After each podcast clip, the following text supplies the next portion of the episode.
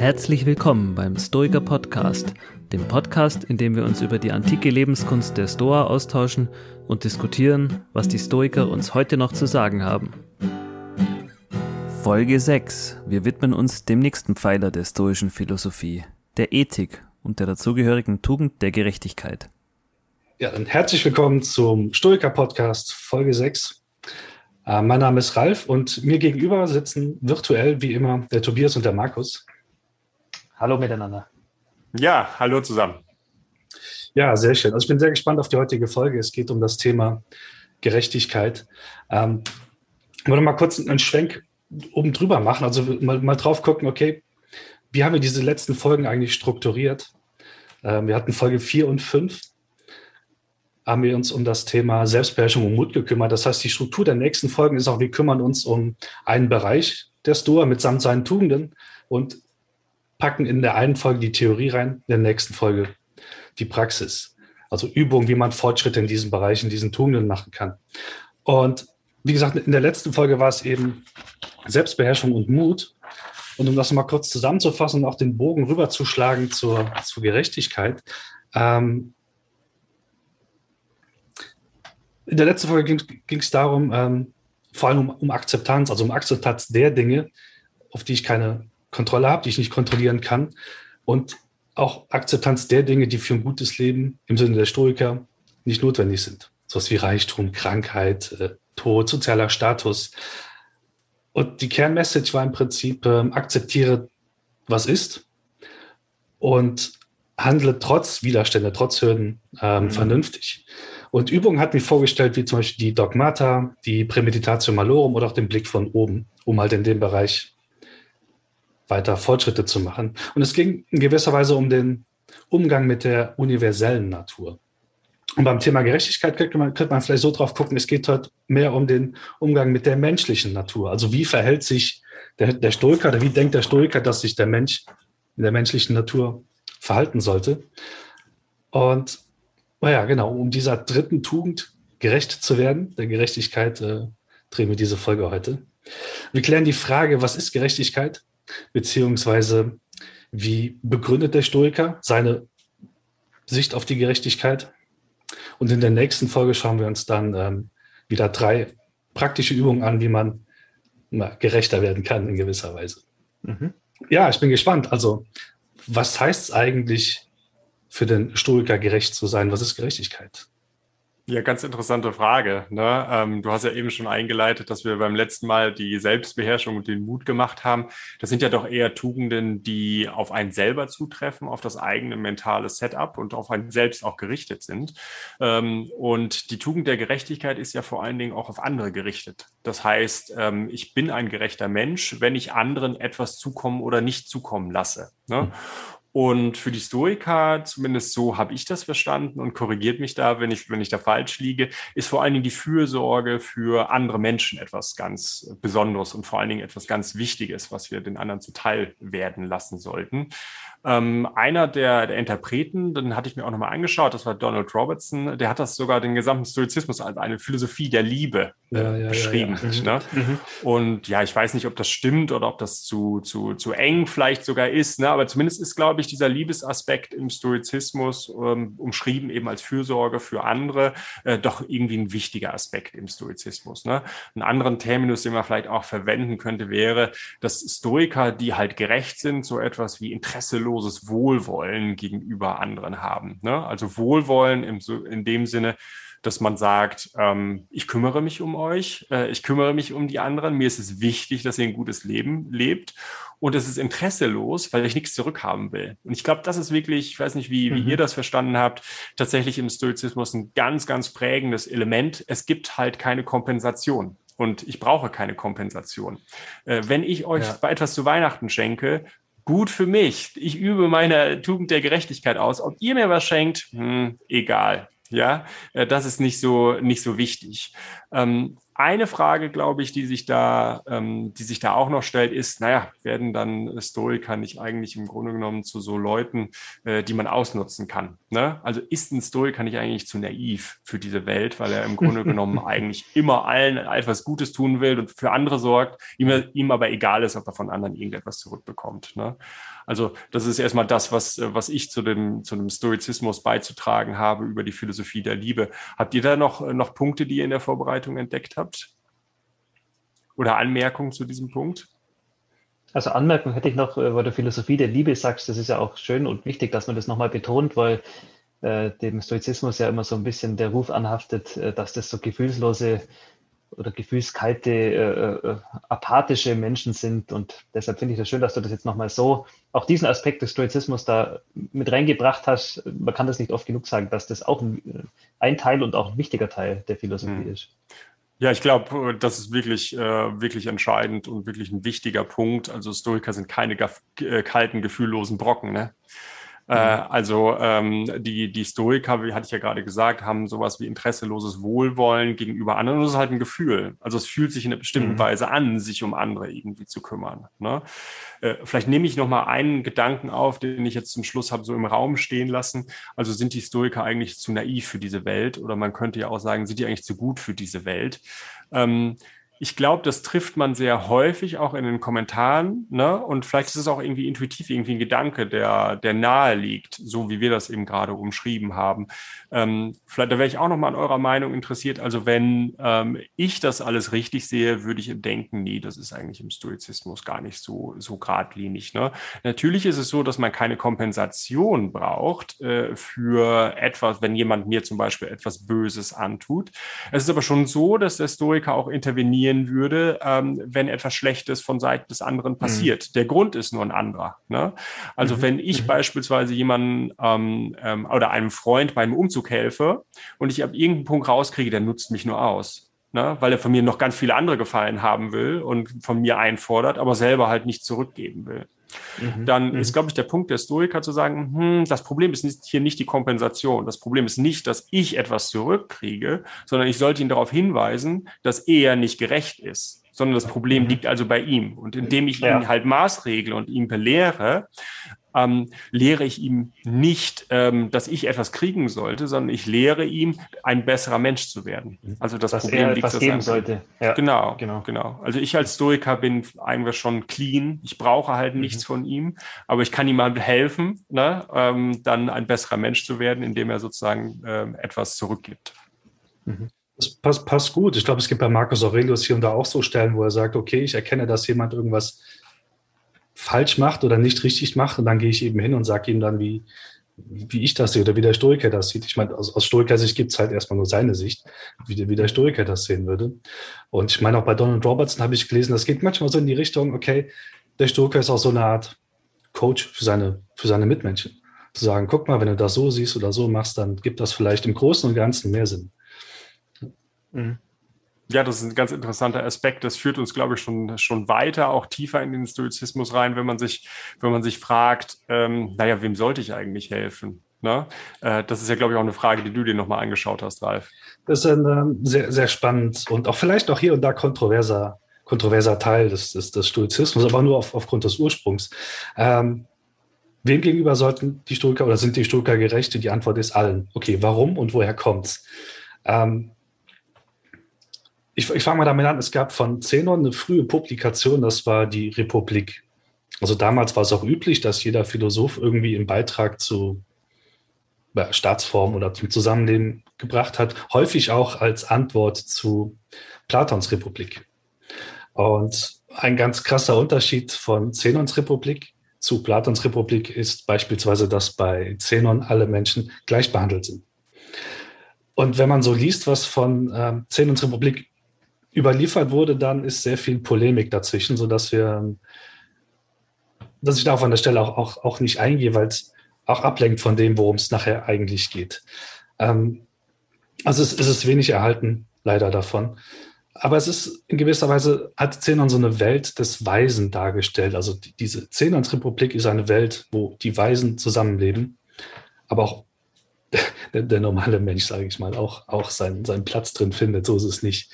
Ähm, und die, die Idee ist eben, die daraus entsteht in gewisser Weise, dass der Stoiker sich als Kosmopolit sieht. Also der Kosmos ist meine Polis und Polis ist Stadt. Also er ist in der ganzen Welt zu Hause.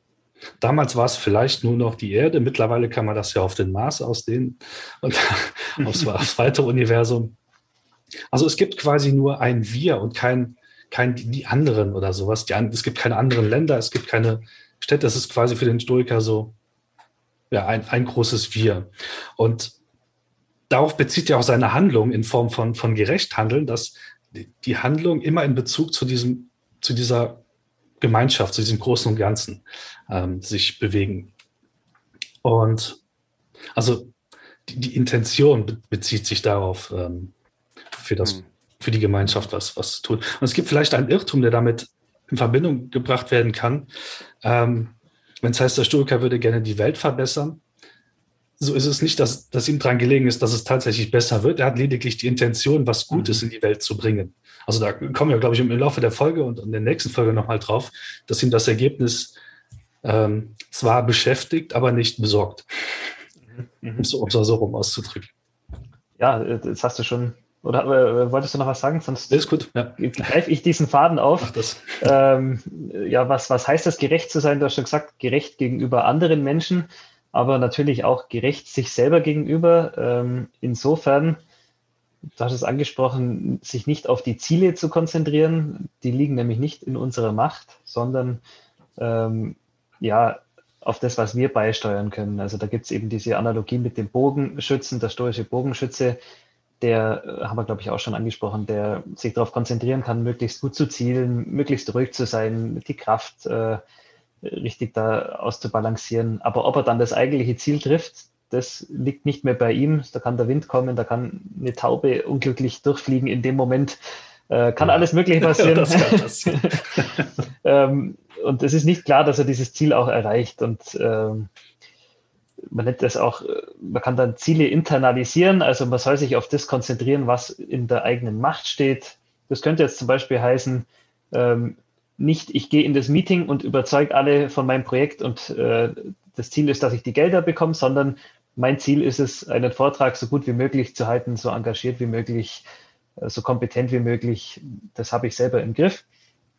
Und äh, witzigerweise, äh, dieses, da sind wieder bei Epiktet, ja, was steht in meiner Macht und was nicht, das hat auch Einzug erhalten in, in sehr populäre Bücher. Ich, mir kam dieser Gedanke in der Vorbereitung irgendwie sehr bekannt vor und ich habe dann nochmal in mein Bücherregal geschaut und äh, in der 1%-Methode, auf Englisch heißt Atomic Habits, es war vielleicht auch vielen bekannt, äh, da geht es um Gewohnheitsbildung und äh, James Clear schreibt da auch, es, es, sind nicht die Ziele, auf die man sich konzentrieren sollte, sondern er nennt es da das System, weil die Ziele sind bei allen gleich. Also jeder, der an Olympia teilnimmt, möchte die Goldmedaille gewinnen. Also an den Zielen unterscheiden die sich nicht, aber die konzentrieren, die Guten konzentrieren sich eben auf ihr System.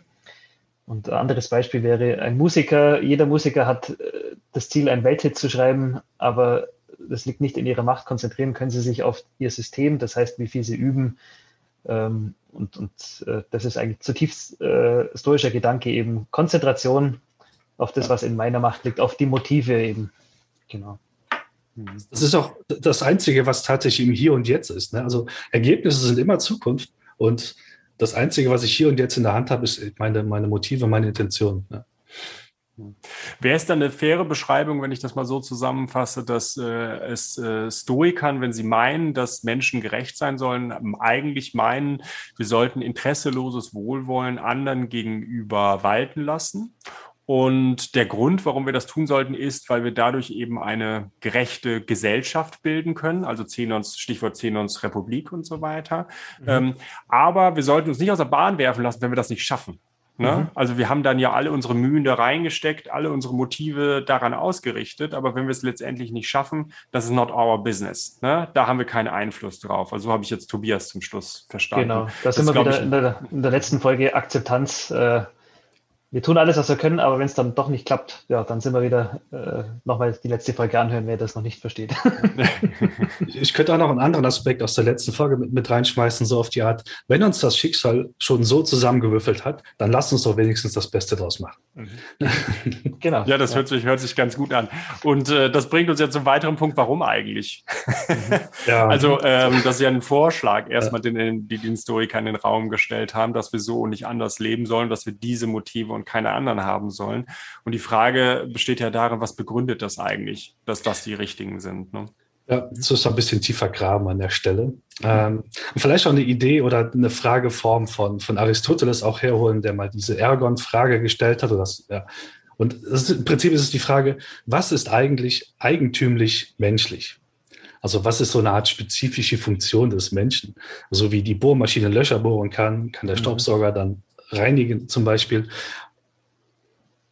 Und man könnte auf zwei Antworten kommen, wie sich die begründen, dazu, dazu gleich. Aber zwei Antworten. Eine davon könnte sein, okay, Menschen sind im Vergleich zu anderen Wesen mit Vernunft begabt, also haben Vernunft, sind vernünftig und sie sind ähm, soziale Wesen, also eine soziale Veranlagung. Was bedeutet, dass wenn wir, wenn Menschen Vernunft haben, läuft es daraus hinaus, dass wir praktisches Wissen, also quasi Vernunft einsetzen, um praktisches Wissen zu erlangen, wie man ein gutes Leben lebt ist, ist eine Konsequenz daraus. Und die zweite Konsequenz aus der sozialen Veranlagung ist im Prinzip, ähm, dass wir auch andere dabei unterstützen, dass sie ein gutes Leben leben. Aber um jetzt auch noch tiefer zu graben, wie erkennt man das?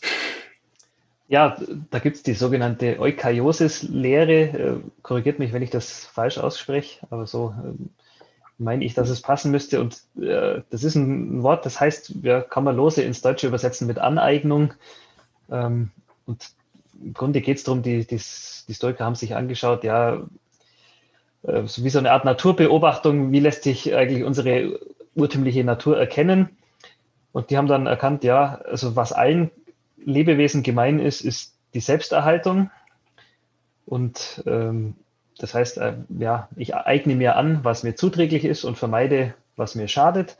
Und dann haben sie sich eben angeschaut, ja, worin unterscheidet sich der Mensch von den anderen? Der Ralf hat es schon gesagt, also Pflanzen sind vegetativ, Tiere sind triebhaft und der Mensch setzt sich eben dann noch durch die Vernunft von den anderen ab. Und ja, bei den Pflanzen könnte man auch wieder argumentieren, die kümmern sich nicht um den Baum nebendran. Die Tiere kümmern sich noch um ihren Nachwuchs, aber auch nicht um viel mehr, vielleicht um das Rudel.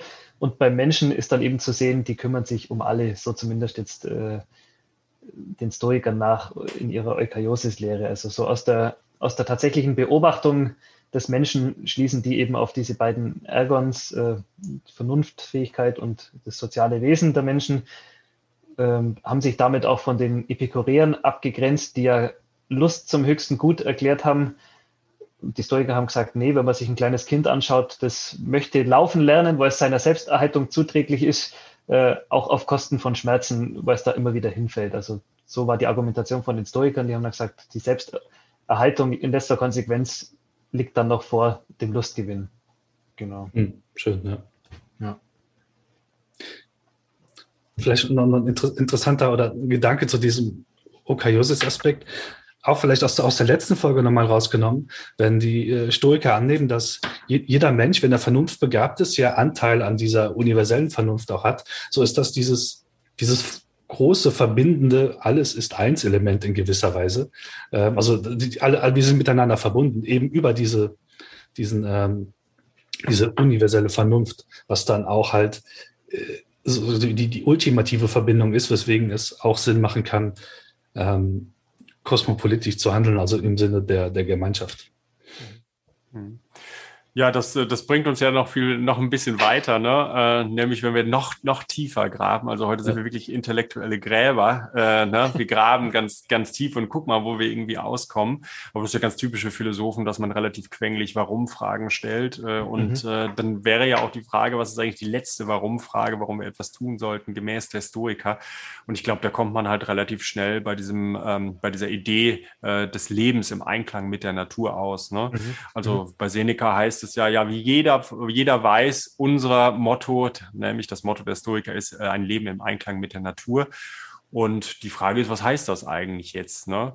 Äh, aber vielleicht vorher, bevor ich das beantworte und ihr auch nochmal was dazu sagt, einfach die Anbindung nochmal zu schaffen. Ne? Also du hast ja gerade was gesagt, ähm, ähm, Tobias und Ralf, ihr habt was oder ihr beide habt was dazu gesagt, ähm, was das eigentlich ähm, heißt, also was die Stoiker, wie die Gerechtigkeit eigentlich begründet. Und Ralf hat was zum Ergon-Argument gesagt und Tobi, du hast dann was gesagt, wie man dieses Ergon eigentlich erkennt. Mhm. Und man könnte sich ja auch jetzt fragen, na ja, also was macht eigentlich das Ergon jetzt zu irgendetwas Gutem? Ne?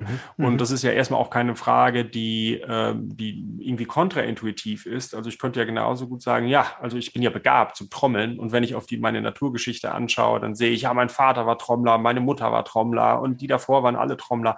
So, ich habe aber keine Lust auf Trommeln.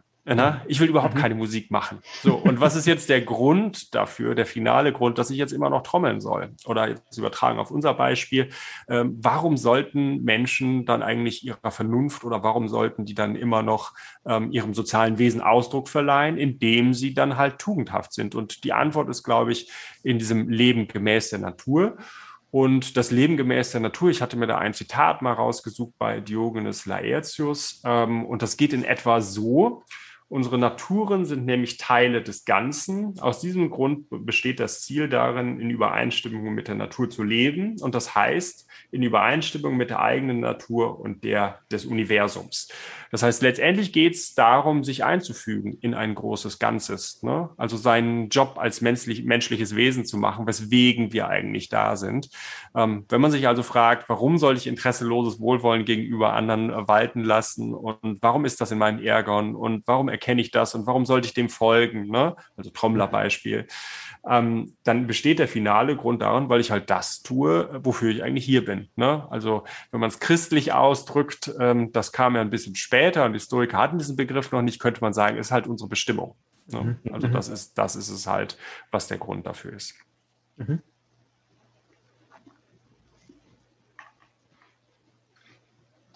Es ist immer wieder so, so ein spannender Gedankensprung, da, dahin zu kommen. Okay, es ist vernünftig, vernünftig, also vernünftig, vernünftig zu sein. Das ist quasi unsere Bestimmung. Also da, mhm. es, ja, springt, es, ist, es springt einen nicht an, dass dem so ist. Ne? Ja, das stimmt. Ja. Ähm, da, das ist tatsächlich so. Da braucht man einige, einige gedankliche Umdrehungen, um da ja. dahin zu kommen. Aber äh, ich hoffe, ich habe das einigermaßen so ja. klar dargestellt, dass viele schon das Gefühl haben, dass man intuitiv etwas mit diesem Gedanken anfangen kann. Ob das dann sozusagen das philosophische Papier hält, ne, äh, auf dem es steht. Also ob tatsächlich das irgendwie belastbar und überzeugend ist, ist ja nochmal eine andere Frage. Aber ich glaube, intuitiv kann man etwas mit diesem Gedanken anfangen, dass man sich in irgendetwas eingliedert. Ne? Und ja. in diesem Fall nicht in, man gliedert sich nicht in die Familie oder in einen Sportverein ein, sondern man entgliedert sich ein in den Gesamtteil mhm. des Kosmos. Ne? Mhm. Also wofür man eigentlich da ist. Man tut halt das, äh, was man eigentlich äh, gemäß des großen Ganzen tun sollte. Etwas neumodisch würde man sagen, naja, man gliedert sich in den Sinn des Lebens ein. Mhm. Ne? Mhm. Also den Begriff hat ein Historiker nicht, aber das ist, glaube ich, der, äh, der Begriff, der vielen vielleicht auf der Zunge auch liegt, wenn, wenn man über dieses Thema so spricht. Ne? Und das ist jetzt, glaube ich, auch wieder eine, eine, schöne Überleitung, nämlich zum Schlussteil, den wir, den wir auch noch ähm, eingebaut haben hier, äh, nämlich was irritiert uns, was finden wir überzeugend, was finden wir weniger überzeugend. Ähm, was sind eure Gedanken dazu? Vielleicht mag ja einer von euch mal anfangen.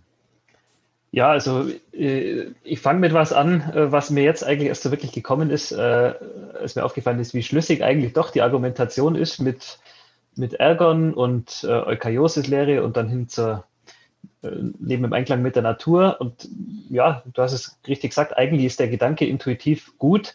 Und trotzdem, wenn man sich umschaut, ist Selbsterhaltung wirklich über Lustgewinn, wenn man sich in unserer Gesellschaft so, so umschaut? Die Frage äh, stellt sich natürlich schon. Also so schlüssig dieser Gedanke ist, so äh, sehr spiegelt ja die Realität momentan zumindest was anderes wieder. Also da äh, würde ich mal sagen, haben viele Leute den Lustgewinn höher gesetzt als, als die, ja, die Vernunft und die, die Selbsterhaltung.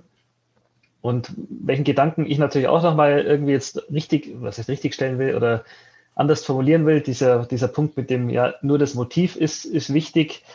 Da gibt es diesen schönen Spruch von äh, George Bernard Shaw, der irgendwie gesagt hat, ja, äh, der Weg zur Hölle ist gepflastert mit guten Absichten. Also jeder hat gute Motive in dem Sinn. Ähm, aber der springende Punkt bei den Stoikern ist eben, ja, das Motiv, also man darf da nicht verwechseln, gut und tugendhaft. Also das Motiv muss nicht bloß äh, für einen selber gut sein, sondern das muss auch alle Kriterien der Tugend, der Tugenden erfüllen, damit es äh, damit es wirklich zur Umsetzung eigentlich kommt. Also das deutsche Weise würde das nur machen, diese Handlung wirklich nur ausführen, wenn dann auch wirklich alle, äh, die im Einklang mit den ganzen Tugenden steht. Also das ist immer mhm. was ein bisschen was Missverständliches, wenn es heißt, ja, ja, okay, äh, ich hatte gute Absichten, ich bin von jeder Schuld befreit. Ist so, ist es nicht.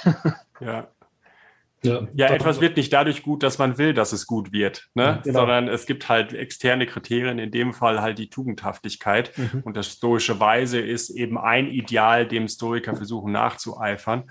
Und äh, ja, das stoische Weise war halt eben auch gerecht. Ne? Mhm. Und äh, genau. das gibt uns auch schon mal Leitlinien an die Hand, wie wir dann in den jeweiligen Situationen handeln sollen. Ja. ja. Ja, ich habe auch noch einen, äh, einen anderen Punkt, äh, der, den ich noch erwähnen wollte zum, zum Abschluss. Ich bin ja selber eben darauf eingegangen, dass der Stoizismus so eine Art Philosophie der, der Liebe ist, oder zumindest Donald Robertson meinte, dass das so eine Art Philosophie der Liebe ist. Und äh, da finde ich einfach diesen Gedanken der radikalen Nächstenliebe besonders äh, interessant. Den kommen dann vielleicht gerade Leuten, die im westlichen Kulturkreis groß geworden sind, insbesondere in einem christlichen Kontext, ja auch relativ bekannt vor. Ne?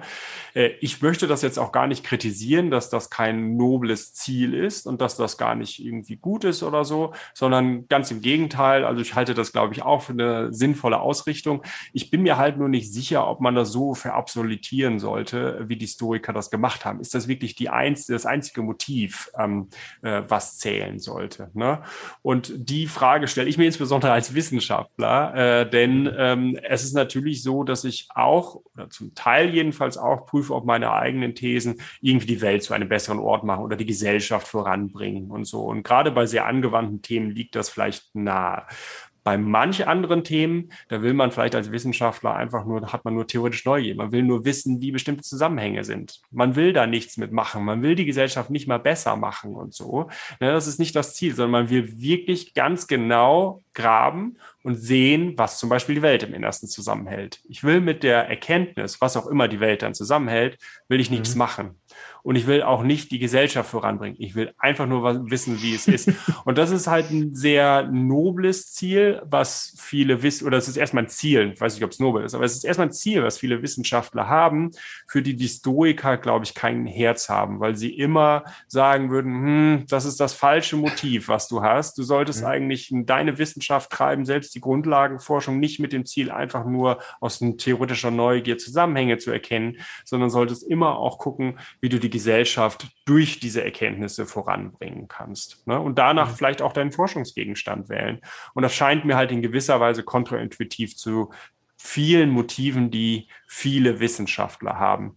Und äh, ja, da bin ich auch auf eure Meinung oder Einschätzung gespannt und da kann mich dann auch gerne noch jemand berichtigen oder können mich auch die Leute, die den Podcast hören, nochmal noch mal berichtigen. Das finde ich einfach ein bisschen einseitig von den Stoikern. Mhm. Mhm. Will aber ja. gar nicht in Abrede stellen, dass das äh. Äh, der radikale Altruismus ein, ähm, ein, ein, nobles Ziel ist. Nur dass es der einzige, dass es das einzige mhm. Ziel oder der einzige Motiv ist, was zählt, finde ich ein bisschen wenig. Mhm. Mhm. Ja. Vielleicht hängt es da auch von dieser Gesamtgemengelage an, wie sich dann, bevor du Langeweile hast, dann guckt, steck doch lieber dein, deine Fähigkeiten, in, auch wenn es keinen weiterbringt, außer dich, aber dann bist du zumindest in einer ja, in einem guten mentalen State, sage ich jetzt mal, bevor du dich langweilst. Das wäre jetzt aber, das wäre jetzt die äh, etwas äh, schelmische Überleitung zu meiner Idee, die ich noch hatte aus diesem, aus diesem äh, Thema Gerechtigkeit und Natur. Äh, das ist so der, so, vielleicht auch so, so eine Art Impuls, dass man doch seiner, seiner eigenen Natur, seiner Persönlichkeit vielleicht auch gerecht werden sollte. Also zu gucken, okay, was wurde mir in die Wiege gelegt, welche Stärken, Gaben, Neigungen, Fähigkeiten habe ich und also was ist meine Natur? Und das wäre vielleicht auch die, die Wissenschaftler-Natur halt eben dieses, dieses Forschen. Also stattdessen jetzt Geschirr abspülen Stände, würde ich sagen, das bringt dich jetzt, ja, egal. Und ähm, also seine Fähigkeiten und Neigung irgendwie zu entwickeln und zu nutzen, um entweder damit selbst einen Beitrag zum Gemeinwohl zu leisten oder zumindest halt nicht in einem, in einem schlechten Zustand zu sein. Also wenn ich den ganzen Tag irgendwas mache, was mich langweilt, bin ich schlecht und schlecht drauf und stecke andere mit Stimmung an oder sowas. Das ist nicht gut. Geschweige denn, dass ich ähm, versuche, mich gegen meine Schwächen aufzubäumen, also irgendwas mit aller Gewalt erreichen oder verbessern will, was, was, wozu ich eigentlich gar nicht fähig bin oder wo ich besser meine, meine Stärken einsetze oder mit meinen Stärken meine Schwächen kompensiere. Also aus, aus der Sicht ähm, zu überlegen, wie kann ich meiner Persönlichkeitsnatur gerecht werden. Fürs große Ganze. Das so als, als Gedanke, der herumwabert und abschließende Impulsidee für, für diese Folge. Haben wir alles gesagt? ist alles gesagt. Ja, ich Soweit. würde sagen, für heute ist die Lage der Stoiker hinreichend erörtert. Sehr schön.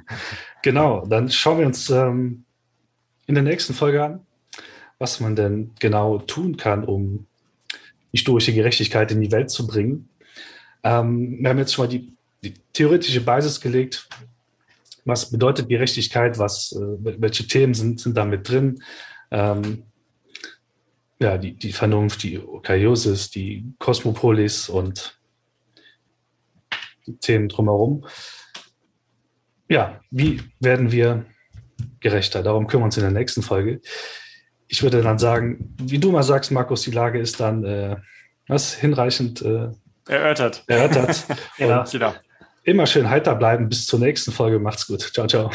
Ja, tschüss. Ciao.